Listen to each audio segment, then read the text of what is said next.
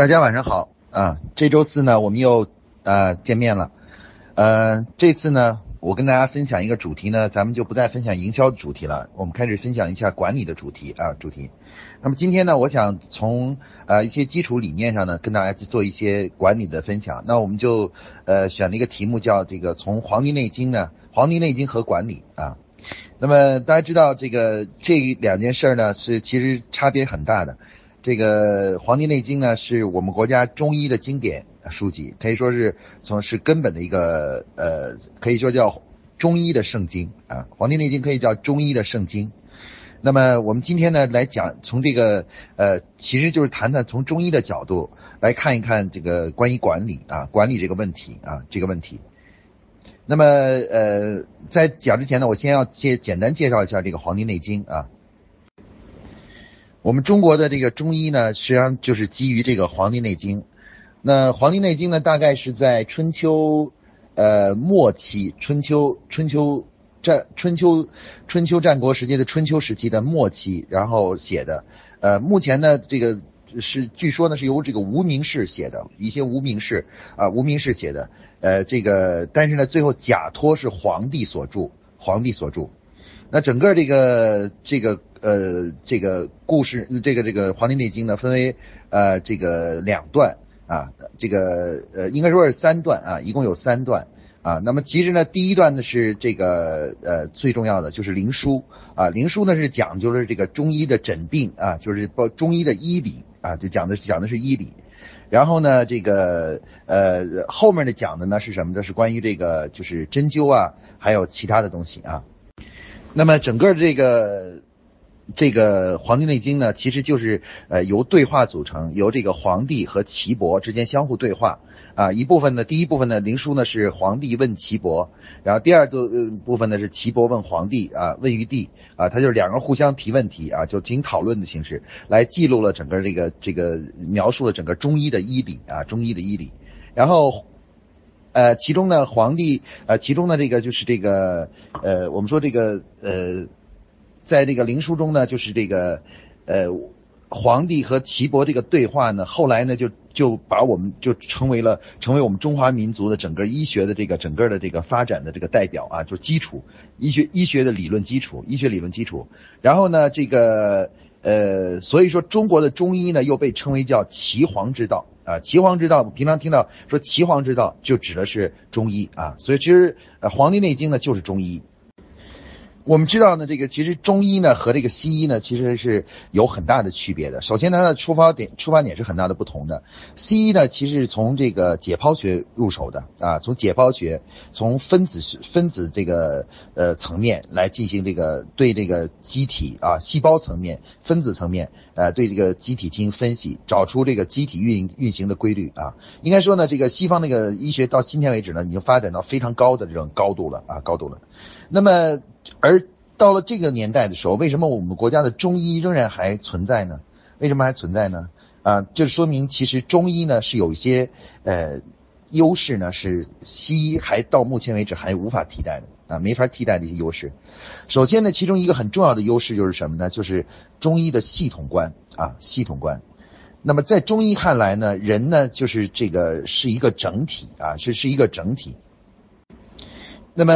我们的身体有的时候某一个脏器、某一个器官生病呢，在西医看来呢，他会认为是呃不知因何原因啊，或者是因为什么原因，然后这个脏器呢就受到了呃破坏，或者细胞受到了这个损伤，损伤之后，然后就比如说糖尿病啊，是这个胰脏细胞、胰岛素细胞受到了胰的胰脏细胞、胰岛细胞受到了这个损伤，然后就得了呃糖尿病。啊，我们会这样来看待这个问题。那么，但事实上呢，来来说呢，这个我们不经常会问一个问题：为什么有到了一定年纪，有些人的这个胰岛细胞它就会生病了呢？啊，什么原因导致这个原因这个生病呢？哎，到今天为止呢，其实从呃西医来说呢，到目前为止还没基本上还没能够回答这个问题啊，还不能回答很多疾病的呃来源问题。尤其是那些就是我们说的经常说的那个慢性病啊，比如说呃呃肾病啊、肝病啊、啊胰胰脏的呃糖尿病啊、啊心脏病啊、高血压啊等一系列这样的问题。其实我们我们都知道，呃，到目前为止，这个西医还无法回答它的成因问题，就是这个病是怎么来的啊，怎么来的？那么事实上，之所以中医到今天为止还无法被替代呢，其实从根本上来说呢，就是到目前为止解释这个病理的来源的问题呢，最好的这个解释呢，还是源于中医，还是源于中医。中医呢，其实是从整体的角度啊，它从从从整体系统平衡的角度来去论证啊疾病的产生啊。他认为呢，整个人类的这个疾病啊的产生啊，就是因为不平衡的缘故啊。因为这个阴阳不不平衡而造成的啊，阴阳不平衡造成的。所以说，中医在治疗很多疾病的时候，尤其是治疗各种各样的慢性病啊，就是自发性就自自发性疾病，不是外感型的自发性疾病的时候，它有一个很重要的特点，就是它能够呃比较好的这个就是呃去发现这个导致这个疾病的原因啊。那么这个。找找到原因之后的话呢，也也能够提出独特的、有别于西医的这个治疗治疗思想和治疗方案。那么我们打个比方，就是说，其实这个西医呢，其实就是头痛医头，脚痛医脚啊，就哪儿出问题了就就动哪儿。比如癌症哪里有癌症了，就嗯拿刀子把它切掉，切掉完了以后化疗，化疗完了以后呢。但是西医始终还没有问一个问题：那个癌症是怎么诞生的，怎么发展起来的？那如果这个问题不回答的话呢，实际上这个癌症还会再生啊。那么中医呢，最终最大的优势就在于它回答症的来源问题啊，病症的来源。呃，我们讲了这一小段呢，其实我自己也不是就是说中医的专家，我只是爱好这个，平常经常去读一点书啊，《黄帝内经》啊，然后研究研究。然后其实，在《黄帝内经》里呢，它就有一大段是在阐述，就是人和自然之间的这种平衡的关系啊，这个这个呃，最后呢，怎么样能够导致这个就是啊，这个身体的呃呃会健康还是疾病啊？他这个《黄帝内经》就是说，上古的人呢能活到一百五十岁啊。这个现在的这个人呢，这个越进化呢，活的那个年纪呢就越少。为什么活得越少呢？就是因为我们越来越和天地之间呢，就和自然界之间呢，越来越不和谐啊，不和谐啊。我们以前都是日出呃日出就而作，日日日落而息。那我们现在有很多生活呢，就是把这个颠倒过来了。颠倒过来以后，由于和自然界。不不和谐了，那么脏器呢，就是平衡呢，很快就被打乱，打乱了以后呢，就容易生病啊。那么这就是我们，那这就是我们说《黄帝内经》阐述的这个中医思想。中医中医的其实中医的思想认为呢，人体呢是一个一个系统啊，就像一辆汽车一样的啊，汽车一样的。那么那个一辆汽车的话呢，各个部件之间呢要要相互平衡啊，相互平衡。那么比如说我们说这个四个轮胎，假如一个轮胎的这个气啊，这个过足了。而另外几个轮胎的气呢稍少了一些的话，呃，短期之内呢是没问题啊。开的时间长了的话呢，就会使这个轴呢受到比较大的磨损。如果你一直是这种情况的话呢，就会让这个轴呢就会变弯，甚至有时候呢轴呢会被弄断啊，弄断掉啊，断掉。所以说，中医的思想认为啊，很多这个疾人体的这个问题啊，疾病啊，它的根源呢，实际上是都来源于不不平衡，运动中的不平衡。而不是源于这个本质的变化，说这个细胞呃在这待着待着它自己就坏掉了啊，不会这样的啊，往往是在这个由于这个两个运动的过程中啊，这个这个不平衡啊，这个机体在运动的过程中不平衡，而最后导致什么呢？导致了这个疾病的产生啊，疾病产生。那么今天呢，其实我们主要讲，我们要把这个跟把这个医学呢和管理呢，这个就是呃连在一起呢来谈一谈，就是这个我们看用中医的眼光去看来看待一下管理啊。我们说现在的管理的理论呢，很多呢其实是呃以这个西方的理论为为导向的啊，比如说像这个呃呃德鲁克呀，或者说是这个呃很多这个管理学的管理学的思想呢，其实是以西方的这种管理学呢为为主导的。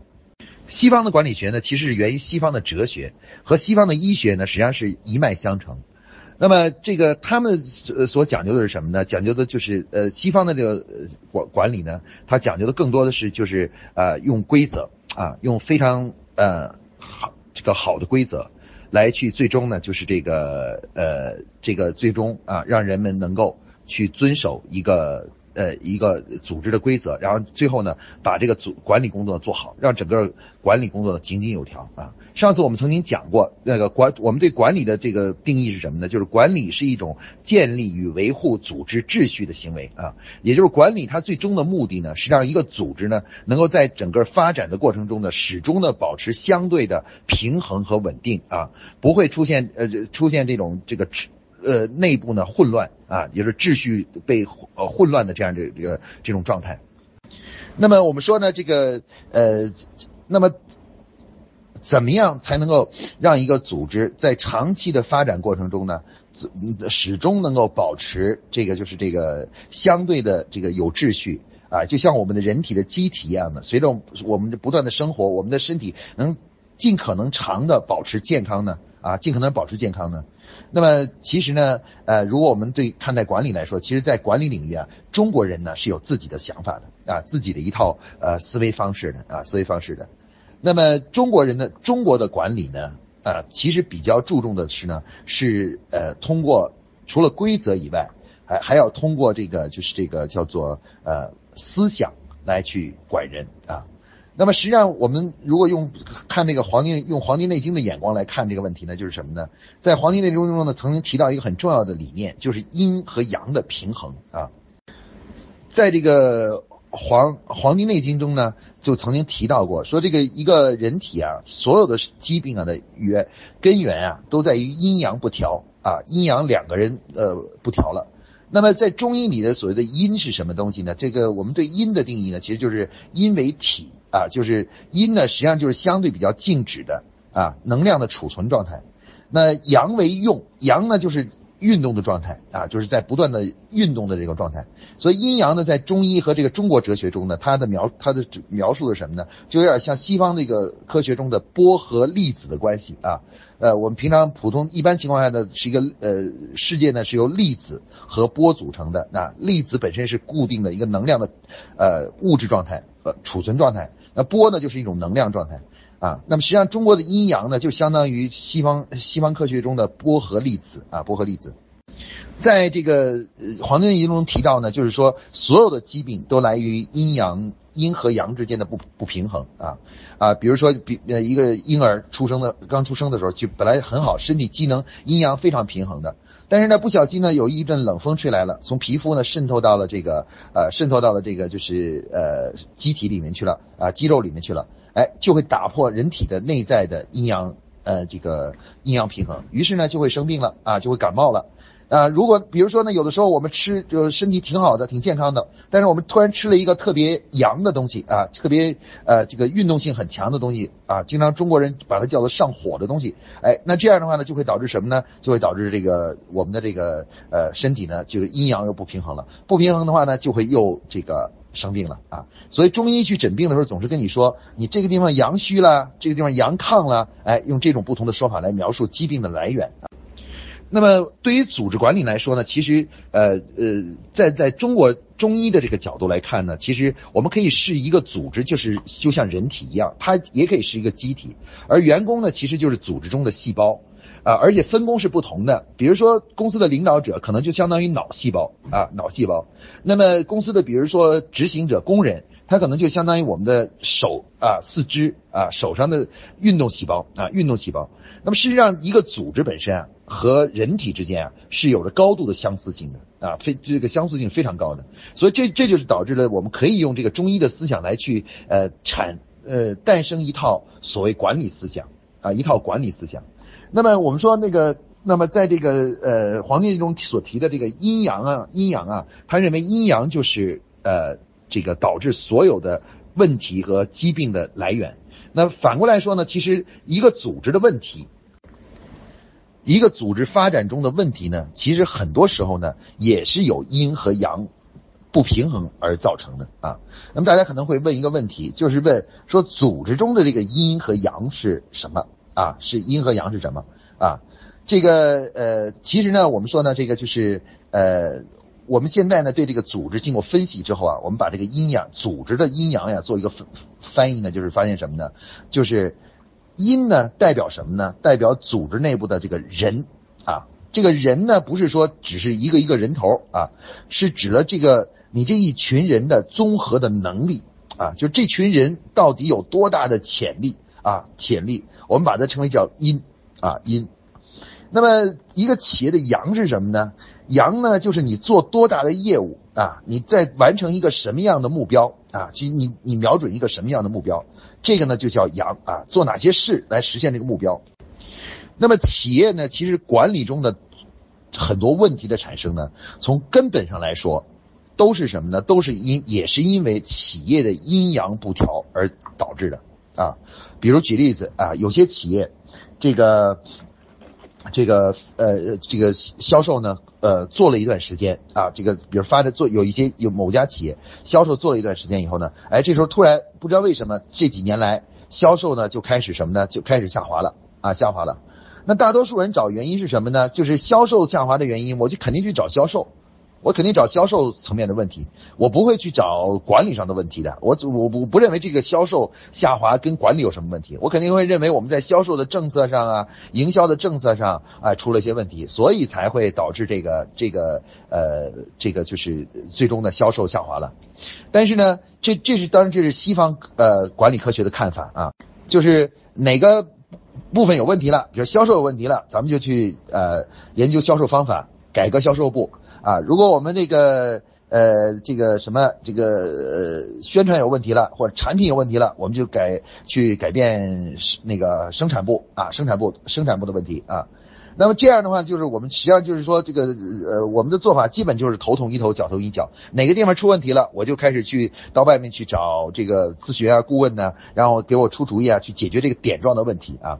但是很。但是站在中医的中国人的中医思考上来说，其实在思考上呢，呃，不是这样想的。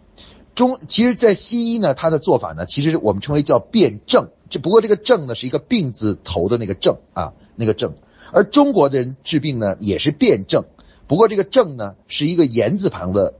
证明的是证明的证啊。那这个有什么区别呢？哎，这个就是两种管理思想的不同啊。那么，呃，我们说这个。呃，西方的这个使用的这个病字旁这个症啊，辩证这个症字啊，它实际上指的是现象，就是你机体表现出的现象。比如你这个肾疼，那我就就去研究，就是去仔细研究你的肾。然后你的如果是呃腿疼，我就研究你的腿啊，研究你的腿啊。那么但中医呢，他他不这样想的，他认为在这样的现象背后啊，一定有本质问题，而那个本质问题呢，一定是一个阴阳问题。我们还回到这个企业来说啊，企业来说，比如刚才说这家企业，那么销售下滑了，很多人认为啊，这个销售下滑肯定就是跟销售的方法呀、产品老化呀、竞争加剧啊等等等等等等等这样的一个就是这个呃呃原因有关啊，反正跟这个有关。那么，但是呢，站在如果是站在一个中国人的中国的哲学思想的这个管理思想、中医的思想来看的话呢，那么这样的这个销售下滑呢，一定是阴阳不调造成的啊。换句话说呢，就是你的这个呃过去可能这个销售增一直在增长啊，不断的增长，当达到了某一个目标的时候呢。这个销售啊，做比如你已经达到十个亿左右这样一个目标的时候，那么这时候呢，你这个组织的这个综合的能力啊，或者叫能量啊，可能就只能做到十个亿。那换句话说呢，就是说这个呃，你的这个极这个这个组织的极限就是在这里了。那么，如果你不再不去这个，如果你再往上，比如你现在明明只能做到十个亿，本来呢，你应该回来以后呢，该再给这个组织呢充充电啊，就是在滋滋阴啊，补补阴。但是呢，很多时候我们很多企业不会这样的，做到十个亿呢，接着继明年设定更高的目标，继续向上冲啊。我们不管三七二十一，继续向向上冲，然后冲上去以后那什么呢？冲上去以后就是希望能够冲到十三个、十四个亿。结果很多企业呢，好像到时候冲的还确实冲到了。确实冲到了十三四个亿了，但事实上呢，这时候呢，已经把阴阳的平衡给打乱了。啊。也换句话说呢，就透支了你的人的能力啊。其实有的时候我们很多企业啊，呃，做到某一某一个阶段的时候啊，就大家都非常的累啊，每连续两三年的这个销售增长，大家都非常累。然后呢，这个呃正常的销售呢，已经也正常的工作呢，已经无法满足这个我们的需求了。我们基本上就是天天晚上加班。那当出现这样的情况的时候呢，其实就是这个组织呢出现了阴阳不平衡了，也就是这个组织的阴呢，已经无法供应那个阳了。这个目标已经，这个这些人已经无法去满足他了。那么实际上销售呢肯定会下滑的。为什么呢？因为就就像一辆一个一个人一样的，呃，你透支了，你你呃你这个不休息，呃不认真不好好吃饭，然后呢，这个为了实现某个目标拼命的熬夜啊什么之类的，那么你会怎么样呢？就会透支自个儿的身体。那么短期的透支的没问题，短期透支你可能透支两三天，无非是后面几天你就会非常非常的这个就是呃非常非常的这个就是疲劳，你可能呃连那个呃在躺在床上都起不来了。但是你可能为了完成某个工作，你透支了三天啊，三天三天三天没睡觉，然后你透支三天啊。那么对于我们人来说呢，可以我们是后面几天如果是没事儿啊，我们就可以休息了，我们可以透支三天，我们休息三十天或休休息二十天。啊，那么但是企业呢有一个问题存在什么呢？企业如果一旦透支啊，一旦一旦出现了企业的这个资源呃资源的透支啊，透支以后啊，那么就会导致什么呢？导致后面你要花非常长的时间来进行什么呢？进行这个就是这个啊，这个就是呃进进行调整啊调整啊。如果企业家还没有认识到，很多时候销售的下滑是因为前一段时间呢透支了我们组织的资源啊。认识到我们透支了组织的资源的话，那么无论你想什么样的销售办法，销售也很难再上继续增长下去啊。那现在我遇到的好几家企业都是什么呢？就是在发展的过程中啊，从很低的，比如几个亿，一下子经过了几年，一下子冲到了冲到了这个这个呃五六个亿、六七个亿啊，或者十个亿。但是呢，他们就认为这种现象呢就会持续下去。啊啊，就是到了五个亿就都会到六个亿，六个亿到十个亿，十个亿就会到二十个亿，二十亿到五十个亿，五十亿的就会到一百亿。所以很多企业家在做战略的时候，就会做出这样一种战略，说我们要做到啊这个一百亿啊一一五年之后要做到一百亿。但是呢，其实他们他们忘记了一件事情，就是一个企业的组织是有一定的能量的啊能量的。当这个能量达到了一个极限以后。那么你再继续去走下去的话，就无越来越。所以事实上呢，我们在这个就是这个呃企业发展中呢，呃这个中医的思想呢其实非常重要，因为中医的思想呢是一个能够呃可以说是能够使这个我们的组织呢相对的稳定和长远的发展下去的这么一套思想。啊，他呢看问题呢不是光看什么呢？光看这个就是啊，你现在有没有一个先进的销售方法呀？你有没有一个这个就是好的这个销售模式啊？什么呀？不看你这个，甚至也不完全看你现在的销售额。有的时候呢，中医在中医的思想来说呢，他就要要求什么呢？有的时候能够，比如说今年能够增长百分之四十的时候，他可能说你悠着点不一定非要增长百分之四，可能增长百分之二十就可以了啊。为什么呢？因为事实上呢，就是我们说呢，这个只要你设定的目标过高，你就会出现阴阳不调啊，就渐渐就会走向阴阳不调。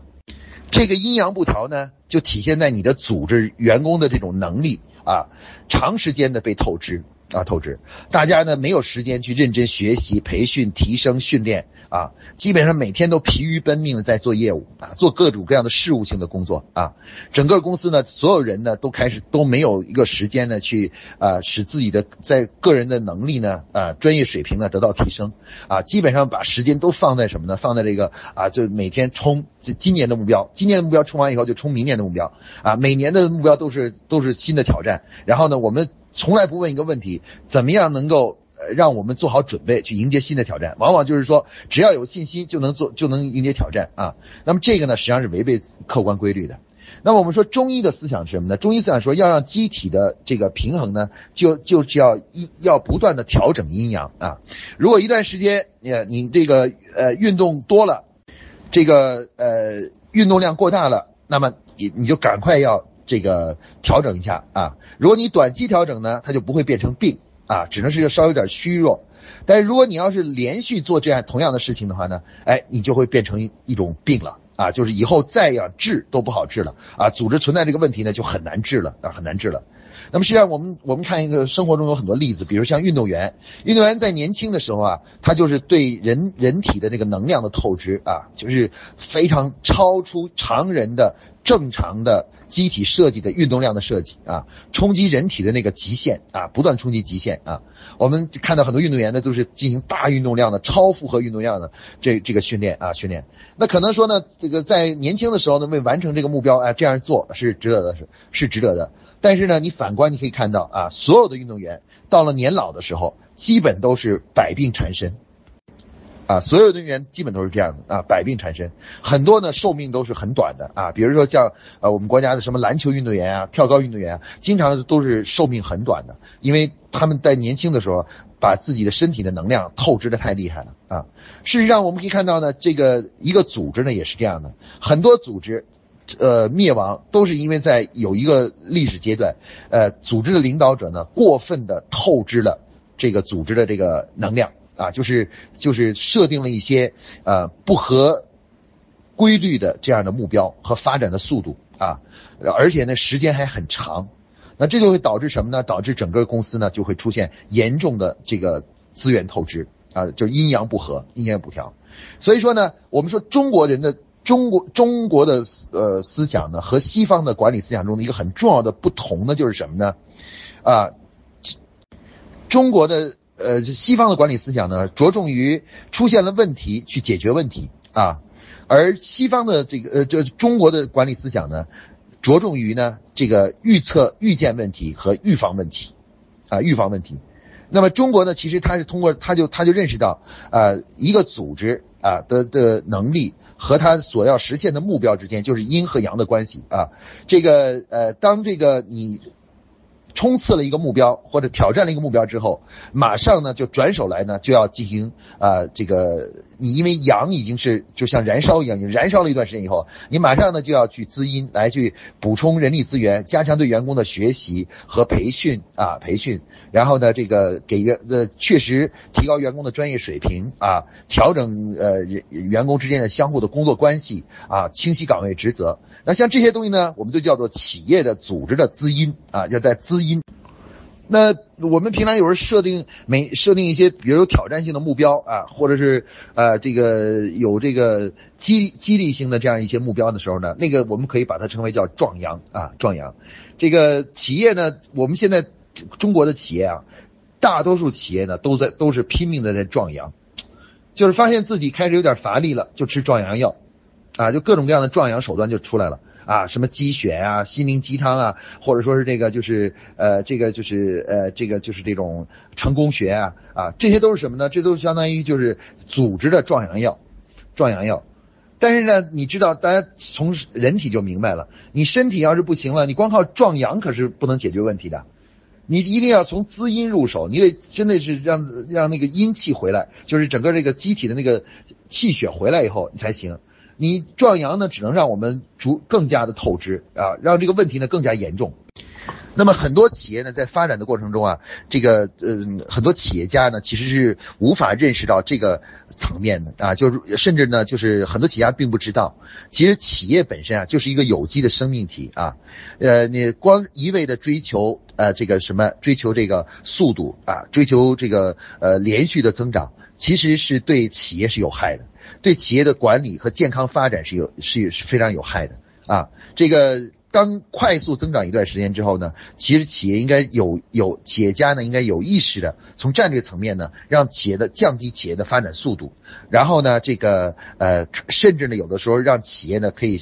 呃，甚至有时候销售可以。持平或者甚至下滑也可以啊，稍微降低一点。为什么呢？因为它就要去寻求啊，这个刚才我们所说的这个阴阳的平衡，也就是组织的能力和组织所完成的目标之间的平衡度。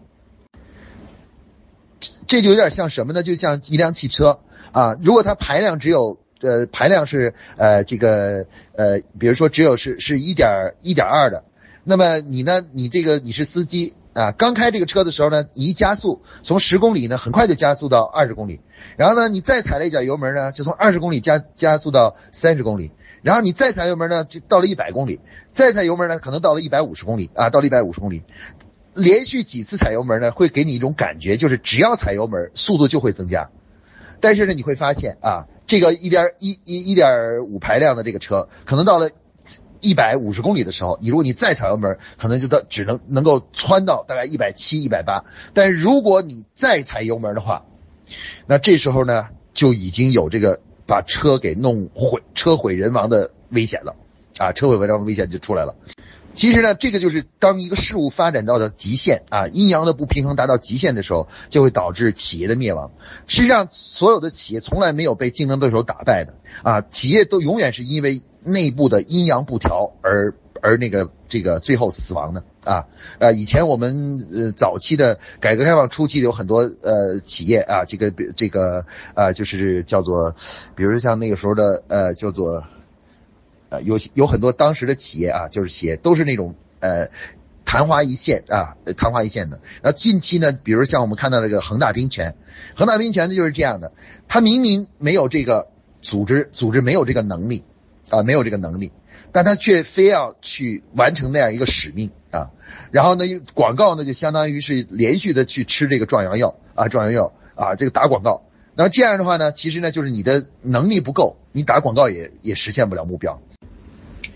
所以有很多企业在我企业家啊，在分析自己企业问题的时候呢，一定要注意一点，就是什么呢？就是如果从中医的角度看呢，他会更加深刻一点啊，他从更加宏观、从根本的角度去看问题。他中医认为呢，从根本角度呢，就是就是一个事物发展出现了问题啊，不平衡了，它的生命体开始开始减弱的话呢，主要原因是因为它的阴阳不调啊，阴阳不调啊。这个阴阳不调呢，在企业领域呢，就是指的是。组织的能力和组织所完成的目标之间啊，已经开始不匹配了啊，不匹配了。那么，这个一个优秀的企业家呢，要想把企业长呃经营下去的话，他必须要懂这个道理啊。这个过犹不及，如果一旦我们啊追求销售增长，一旦超出了组织的极限，甚至连续透支了组织极限，那么其实就为这个组织出现问题甚至灭亡啊，这个埋下了这个祸根啊，就埋下了这个祸。可能就像人一样的，可能你生产你老呃中老年的时候的一些很多的病，很多时候呢都是因为你年轻的时候啊，某一个历史阶段的可能是对身体的这种呃这种透支，而最后埋下的这个根。啊，你会发现你年轻时候哪个地方要是有问题，你就会一直是那个那个问题，到了老年的时候越来越严重，越来越严重，而你很难解决，最后就成为可能成为你的最后的去死因啊，死因就是这样的。其实企业也是一样啊。那我们说呢，其实一个优秀的企业家呢，如果能够从中医的角度看问题呢，才能够把一个企业做成什么呢？做成一个叫做啊基业长青啊百年企业啊百年企业。咱们中国呢有很多这样的优呃有这么几家优秀的企业，一个呢就是华为啊。华为的这个任正非呢，其实在这个管理的时候呢，他并没有完全按照 IBM 的思想。其实 IBM 并没有给任正非做太多的管理咨询啊。这个任正非呢，一直特别从头到尾强调管理，重视组织管理啊，重视这个呃资因啊。他说华为这个这个呃，任何时候都把这个管理抓管理问题，也就是我们说的资因作为核心的一个问题来对待。他认为所有的增长啊，这个都是都是要从这个人入手啊。这个思想导致了华为今天的发展啊。另外一个企业呢，就是我们看到的步步高啊。步步高呢，这个这个他的他的这个呃掌舵人呢，就是那个段永平啊。段永平就提出了一个整个组织的文化，叫做什么呢？敢为天下后啊，后来争先。他说呢，我们不要太着急啊。如果别人跑到前面去了，你不要一下子就非要跟他争这个第一啊。你呢，嗯，耐心一点啊。我们可以慢慢后面来。但是呢，我们要做一个长跑运动员啊，而不是做一个短跑运动员啊。那么可以看到步步高的手机呢，就是这样的啊。这个多年的跟随，然后呢，现在一下子成为中国的第一。那我们今天讲的《黄帝内经》这个阴阳理论呢，其实对于企业管理来讲呢，是一个非常高层面的一个呃一个一个理念啊，是一种非常重要的哲学理念，是中国人的在这个长期的管理过程中呢，这个呃就是摸索出来的一个非常重要的这个啊天地人体组织运作的基本规律，哎，就是阴阳平衡啊，阴阳平衡。换句话说，你的能力啊和你的这个这个要做的事情。要基本平衡，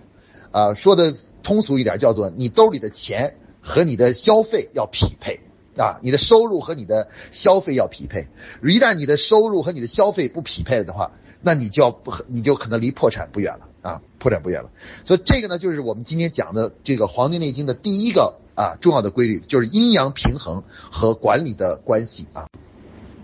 好，今天的这个呃。关于《黄帝内经》和管理的一个主题呢，我们就探讨到这里啊。先探讨第一个主题，呃，我们下周呢还会继续探讨这个主题。那么，但是我们从《黄帝内经》的另外一个角度啊来去探讨啊这个这个中医思想和啊管理的相互关系啊。那好，今天呢我们就讲到这里啊。如果大家有问题呢，下面可以提提问题啊。